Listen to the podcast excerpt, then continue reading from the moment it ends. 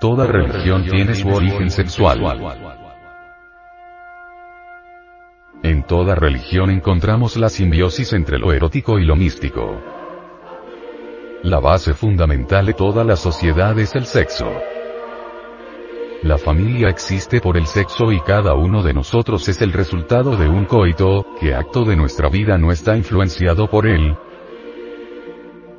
La ascética medieval, afortunadamente fenecida, rechazaba el sexo dándole el calificativo de tabú o pecado. Hoy, la nueva doctrina que trata de la perfección espiritual se fundamenta en el sexo. De la mezcla inteligente del ansia sexual con el anhelo espiritual, surge la nueva ascética moderna. La doctrina cristiana descansa sobre el sencillo aunque profundo cimiento. Dejará el hombre a su padre y a su madre y se unirá a su mujer.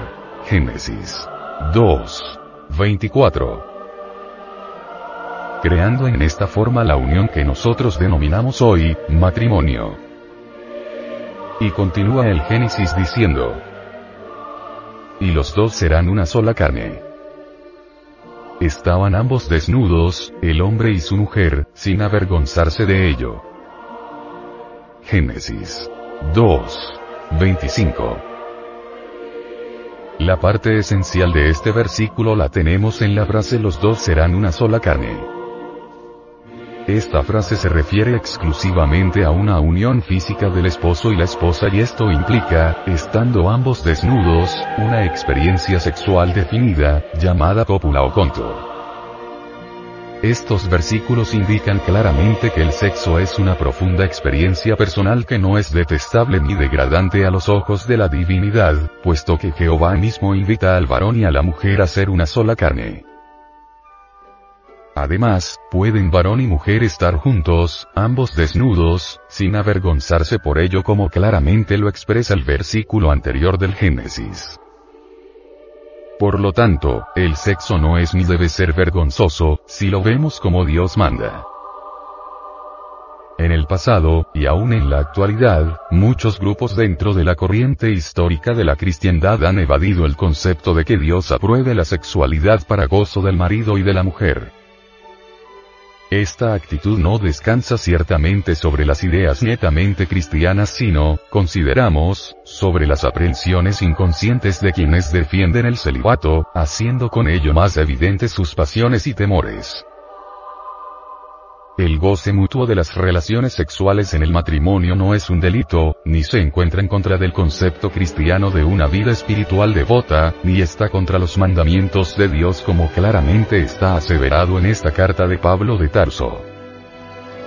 Mas para evitar la fornicación tenga cada uno su mujer y cada una tenga su marido. El marido otorgue lo que es debido a la mujer, e igualmente la mujer al marido. La mujer no es dueña de su propio cuerpo. Es el marido. E igualmente el marido no es dueño de su propio cuerpo. Es la mujer. No os defraudéis uno al otro, a no ser de común acuerdo por algún tiempo, para daros a la oración, y de nuevo volved a lo mismo a fin de que no os tiente Satanás de incontinencia. Primera de Corintios 7, 2, 5. Estos versículos de la carta de Pablo fijan claramente verdades básicas sobre la importancia de la relación sexual dentro de la vida matrimonial. Son unos versículos que aniquilan toda creencia de que el sexo es algo mundano que atenta contra la espiritualidad, por el contrario, se nos señala aquí, que dado el carácter vigoroso del impulso sexual, cada varón y cada mujer deben tener su propio cónyuge para gozar de sus respectivas uniones sexuales. Y además, tanto el varón como la mujer, tienen definidas e iguales necesidades sexuales que deben ser satisfechas en el matrimonio. La Biblia, un libro antiguo, nos enseña algo, que solo hasta ahora acaba de descubrir la ciencia del hombre supercivilizado que la sexualidad no es prórroga del varón, y que la esposa pasiva y calladamente debe someterse a él, como se pensaba hasta no hace mucho, sino que, por el contrario, la mujer tiene una marcada necesidad de tener el gozo sexual en el matrimonio que la colme en todas sus esferas psicológicas. Es obvio que esto lo logra el matrimonio cristiano, porque cumple con la ley del Señor Jehová entregada en el Levítico 15, de no tener emisión seminal, que se logra con la clave. Conexión falo-útero sin eyacular el enseninis.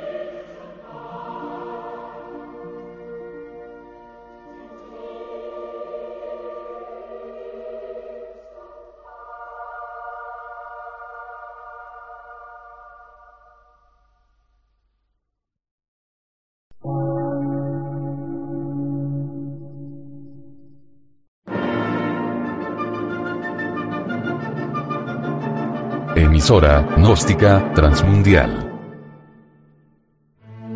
Por una nueva civilización y una nueva cultura, sobre la faz de la Tierra.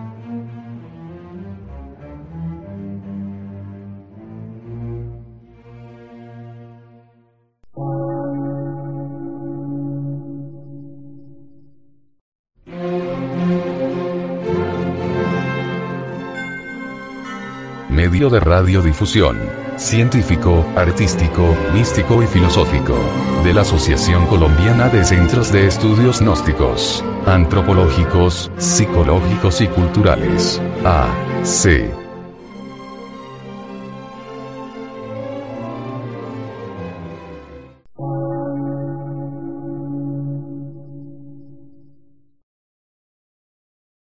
Lectura en movimiento.